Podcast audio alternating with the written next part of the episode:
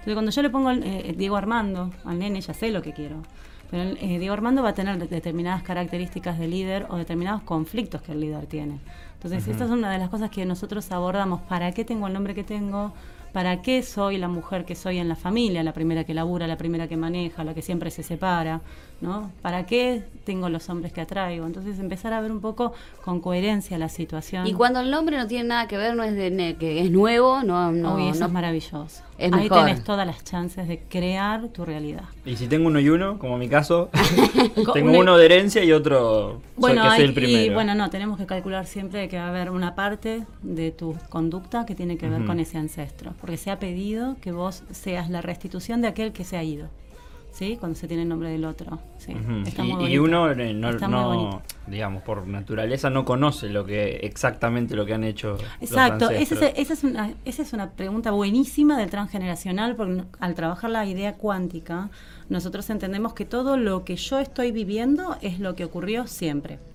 Entonces, yo puedo valerme de la historia que conozco o simplemente saber que yo soy la respuesta a esa historia. Entonces, cuando yo tengo el nombre de alguien, lo que yo estoy viviendo es lo que le pasó al otro.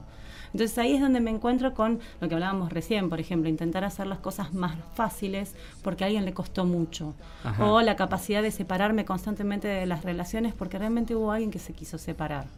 O no poder separarme porque alguien dijo, no, de ninguna manera te separes porque yo sé lo que es estar sola.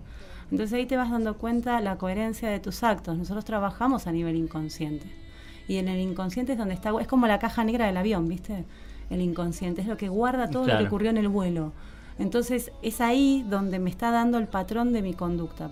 ¿Por qué hago lo que hago? Bueno, tiene que ver con esta memoria. Esa, esa respuesta inconsciente, viste que te tocan bocina en la calle y vos saltás como loco y no sabes por qué, y se baja con un palo y vos decís, sí, no será mucho, te tocaron bocina. Bueno, habría que ver para qué reacciona como reacciona. ¿Cuál es la historia de intolerancia o de no reconocimiento que tiene este tipo que cuando le tocan bocina él siente que no lo ven? Entonces estas son cosas que vamos a ir trabajando siempre. Está bueno eso. Y cuando yo elijo para, para mi hijo el, nombre, de, no sé, de, mi abuelo, de mi papá, es porque inconscientemente quiero... Estás, estás haciendo la restitución. Y cuando te ponen el nombre de un hermano muerto o de un pariente muerto, Vincent Van Gogh contaba, viste que Vincent Van Gogh se hizo eh, famoso después de muerto.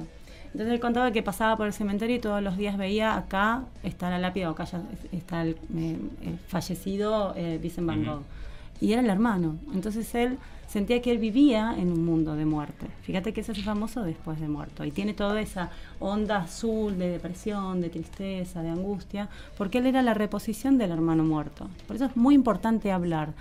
Eh, la familia debe hablar. Como un suplente toda su vida.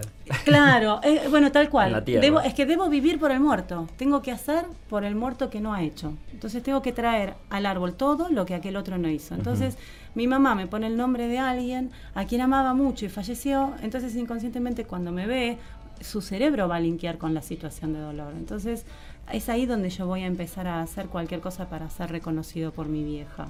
De hecho, se sabe que los mejores humoristas del mundo son hijos de depresivas, porque el hijo va a hacer lo que sea para mantener contenta a su mamá.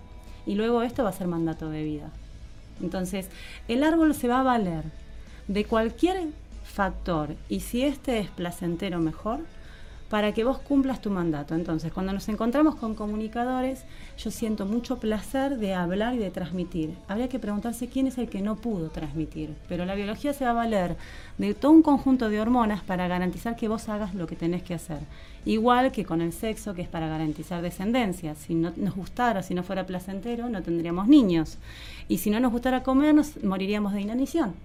Entonces, el placer es la forma que el árbol utiliza o el recurso para que vos hagas lo que se espera que hagas. El árbol o la biología, ¿no?